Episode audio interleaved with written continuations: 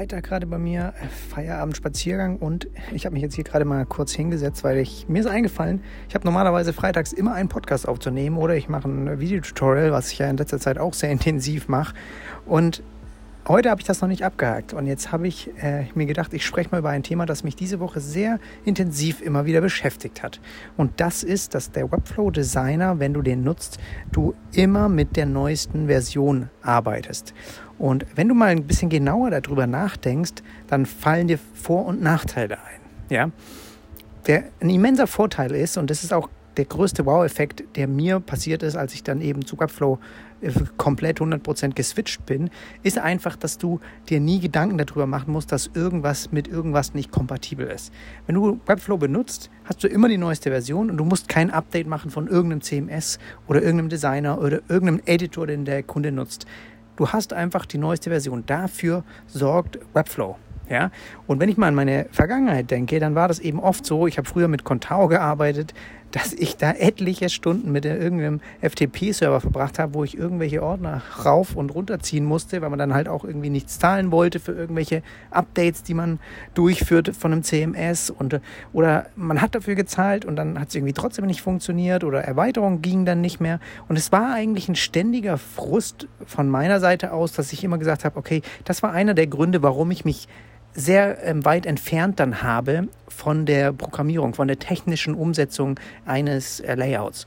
Und das hat sich jetzt wieder komplett gewandelt, weil einfach diese komplizierten, ja, wirkliche Admin-technischen Kram-Zeugs einfach nicht mehr da ist mit so einem Webflow-Designer, ja. Und ich glaube, das kennst du auch, wenn du mit, Web, äh, mit WordPress arbeitest, da gibt es genauso diese Probleme mit den Plugins, dass dann vielleicht mal was nicht mehr funktioniert.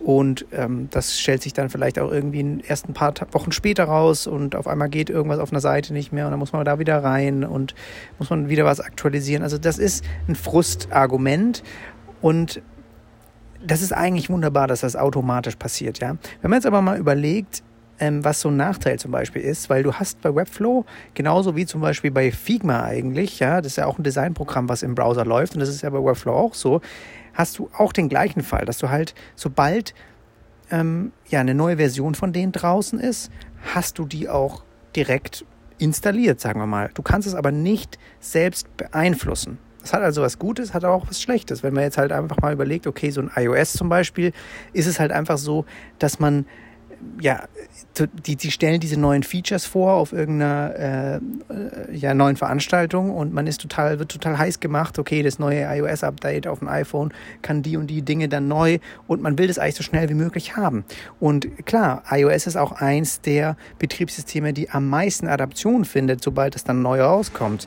Ja, es ist also sehr selten äh, so wie bei Android zum Beispiel, wo halt wirklich, das ist so verstreut bei so vielen Anbietern, da ist ein super geringer prozentualer Teil, der weltweit eigentlich das neueste Betriebssystem hat. Und bei iOS ist es halt sehr häufig eigentlich jedes Jahr immer wieder über 50 Prozent aller iPhone-Nutzer haben die neueste Version sozusagen installiert und da kannst du ganz anders drauf aufbauen. Da kannst du ganz viel sicherer eigentlich von dir aus sagen, dass du ähm, bestimmte Features anbieten kannst oder die halt auch ähm, abrufen kannst, wenn du zum Beispiel eine App baust und so weiter. Ja. Und du hast da aber die Kontrolle. Das heißt, das fällt mir halt oft zum Beispiel beim macOS Update ein, dass ich habe einfach gelernt aus der Vergangenheit, dass ich diese Updates nicht durchführe, wenn ich, weil ich weiß, dass es in, selbst obwohl es eine Beta-Phase gab, gab es in den, nach den ersten Wochen, wenn du es dir sofort installiert hast, nachdem es öffentlich war, ähm, gab es trotzdem äh, Probleme. Ja, irgendwie war mal was langsamer oder es gab irgendwelche Bugs noch und sowas. Und du konntest deshalb selbst entscheiden. Gut, dann warte ich halt einfach noch zwei Monate.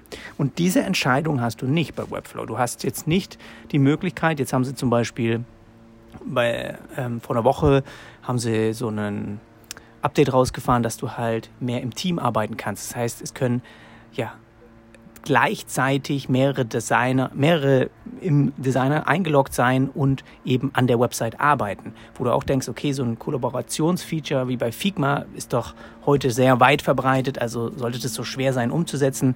Weiß auch nicht, woran es da liegt, ja, dass sich die ganzen Inhalte natürlich immer synchron halten und alles ist schon kompliziert. Aber dieses Update haben sie rausgehauen und bei mir ist es einfach so, seitdem sie da irgendwie auch Server aktualisieren, ein bisschen rumhantieren, habe ich einfach gemerkt, lahmt dieser Designer so ein bisschen. Und ich habe mich halt gefragt, okay, ist das jetzt, weil sie da halt intensiver gerade dran arbeiten? Ist es vielleicht eine Browser-Einstellung? Muss ich mal wieder den Cache löschen? Muss ich mal wieder Chrome runterfahren? Muss ich einen neuen Rechner vielleicht mal neu hochfahren? Muss ich mal alle Programme schließen? Das alles habe ich auch gemacht, aber trotzdem habe ich hier und da war es langsamer, wenn ich irgendwelche Seiten publishen wollte und so weiter. Und das Problem ist hier einfach, dass quasi in dem Moment bist du nicht der Einzige, der das Problem hat, sondern wahrscheinlich tausende andere Designer auch, die mit Webflow gerade arbeiten. Und das ist halt ein, ein Nachteil, sage ich mal, wo man man kann nicht entscheiden, ich will gerade irgendwie die Stable-Version weiterfahren und warte dann irgendwie mal einen Monat bis und kann dann automatisch auf den Button klicken und sagen, verzögert für mich bitte die Installation von einem Update, von einem Designer irgendwie. Auf der anderen Seite ist es halt auch genial, dass du immer die aktuellste Version hast, weil das ermöglicht dir ganz, ganz andere ja, Dinge, wenn du jetzt mit im Team auch arbeiten willst, wenn du jetzt zum Beispiel mal sagst, okay, ich habe für den Kunden gearbeitet, habe für ihn eine Website gemacht, auf einmal will er noch was hinzufügen, will noch mal ein, zwei Unterseiten anlegen. Ich könnte ein komplett fremden ähm, Webflow-Entwickler daran setzen und er könnte das eins zu eins einfach weiterbauen, ohne dass er mit mir eigentlich großartig kommunizieren müsste. Er hat genau den gleichen Designer wie ich, den ich sehe. Er hat genau die gleichen Funktionen, wenn es jetzt darum geht, irgendwie zum Beispiel Interaktionen anzulegen. Das wird alles mit dem gleichen Quellcode geschrieben. Das ist alles kompatibel, ja, solange er sich einfach da in dem Designer auch aufhält. Und das ist auch, finde ich, eine geniale Sache, dass man halt sehr wenig, sage ich mal, Kommunikation dahingehend braucht, den irgendwas einzuarbeiten, weil natürlich wäre es besser, wenn er auch die schon ein paar Benennungen, Klassenbenennungen äh, etc. schon verwendet, wie ich sie vielleicht handhabe, dass sie irgendwie logisch weitergeführt werden. Aber wenn er das nicht macht und eine Unterseite anlegt und sich irgendwas von der anderen Seite rüber kopiert und so, ja, und erkennt, selbst wenn er was ganz Neues anlegt und das in seinem Style macht, ist es trotzdem nachher kompatibel, weil er genau mit der gleichen Version arbeitet, er, er nutzt alles gleich, wie ich es einfach gemacht habe oder wie ich, wenn ich mich einlogge und ihm vielleicht kurz helfen möchte oder so. Dahingehend gibt es nie irgendwelche, ja, irgendwelche Frust. Das war auch bei mir oft so, dass man dann irgendwie einen Sketch gearbeitet hat, dann hat man im Team, dann hat er doch mal die Datei öffnen wollen, hat der aber nicht mehr die aktuellste Version, dann äh, musste der sich die wieder besorgen oder er hat bestimmte Sachen nicht nutzen können, die ich angelegt habe oder irgendwelche Plugins und so. Also das ist schon auch eine gute Sache, wenn man immer die neueste Version hat, aber es ist, kann, kann auch nachteilig sein. Und da habe ich so ein bisschen drüber nachgedacht, was wiegt jetzt mehr. Bei mir sind natürlich die Vorteile, weil ich einfach, ich glaube, dass der Steinzeit angehört, dass man irgendwie einen aktuellsten Stand selbst sich holen muss per Knopfdruck. Es ist immer noch was, was zum Beispiel, wo ich total froh bin, dass eigentlich Apps zum Beispiel im, im App Store nicht mehr manuell geupdatet werden müssen. Da muss ich auch mal drüber nachdenken. Wenn ich jetzt halt irgendwie eine App installiere, dann das ist schon Standard, dass wir immer die neueste Version haben. Sobald jemand was Neues publishen, haben wir die. Die installiert sich in der Nacht einfach im Hintergrund selber. Und ich glaube schon, dass das ein bisschen mehr Vorwärtsdenken ist in den nächsten Jahren, gerade was auch Webdesign anbetrifft, dass das, dass man mit solchen Sachen will man sich nicht beschäftigen. Was womit will man sich beschäftigen, dieses eigentliche Produkt letztendlich dann dazu umzusetzen. Und das ist halt einfach deswegen schon, glaube ich, der richtige Weg, den sie auch da einschlagen. Aber sie brauchen, glaube ich, so eine Art besseren Kommunikationsweg. Also dann rauszufinden, warum vielleicht gerade, ja, es ist ein Update gefahren worden. Kann es wirklich sein, dass in dem Zuge vielleicht doch irgendwo sich ein Bug eingeschlichen hat oder es irgendwie beim äh, beim Publishen zu einem Loop kommt und man da irgendwo in der, in der Schleife hängt und irgendwas wird nicht veröffentlicht. Und irgendwo muss man das vielleicht abrufen können. Irgendwo muss man das kommunizieren. Hey, wir haben das entdeckt, wir arbeiten daran, dass man das aber live mitverfolgen kann und dann sich nicht fragt, hab, bin ich das Problem oder ist das der Webflow Designer? Also solche Dinge, glaube ich, müssten da noch besser implementiert werden. Und ja, so viel kann ich. Vielleicht regt sich auch ein bisschen zum Nachdenken an, aber ich glaube, dass es immer noch ein krasser Vorteil ist, de, den Webflow da hat, dass er einfach immer die aktuellste Version jeder hat, der mit Webflow arbeitet. Also ich, wir reden alle auf dem gleichen Nenner. Das finde ich, genial. Und ähm, ich kann jeden, ähm, ja, quasi alle Tutorials, die ich auch mache, weiß ich, kann jeder umsetzen, weil jeder die gleiche Version eigentlich hat. Ja, also es ist schon cool. Und ja, ich bin gespannt, wo das ganze Thema noch weiter sich hinführt. Also, ich von mir aus erstmal schönen Feierabend. Bis dann.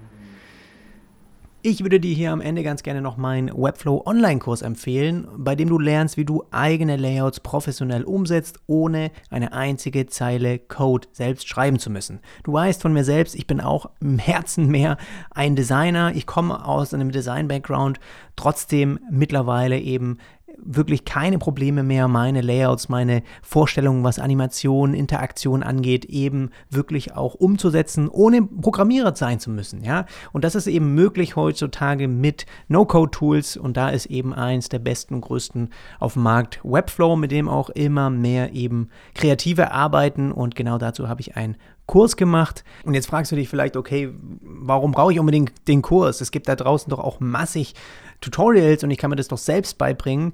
Auf jeden Fall, kannst du auch. Es ist für mich äh, ein wahnsinniger Mehrwert ist Webflow in den letzten Jahren sowieso gewesen und ich habe dazu schon so viel kostenlose YouTube-Tutorials gemacht. Kannst du dir alles anschauen und Sachen selbst zusammensuchen. Manche mögen das, manche, manche recherchieren gerne selber, lernen das über mehrere Monate hin und manche wollen auch einfach die Abkürzung haben und dafür ist der Kurs eben da. Ich habe in den letzten acht Jahren sehr, sehr viel im Webdesign-Bereich gelernt, was auch die Zusammenarbeit, auch das effektive Anlegen, Erstellen von Webseiten angeht. Und das ist eben alles hier drin in dem Kurs. Du kannst also wirklich von vorne bis hinten eine komplette Website für eigenen Kunden launchen, Domain verknüpfen und fertig. Alles drin, was du brauchst. Grundlagen, Layout, Umsetzung, ein realer Kundenauftrag, wie ich das auch mache, Website, Launch, was da alles zu, äh, wichtig ist mit DSGVO, Checklist, alles drin. Dann die Einführung in das Webflow CMS, was super mächtig ist. Die Zusammenarbeit mit Kunden, worauf es da ankommt und auch dann natürlich ein super, super extra Bonus-Modul Layout Animation, weil genau dieses Thema macht Webflow unheimlich stark. Mehr zu dem Thema findest du auf webflow-lernen.de oder einfach den Link in den Show Notes klicken.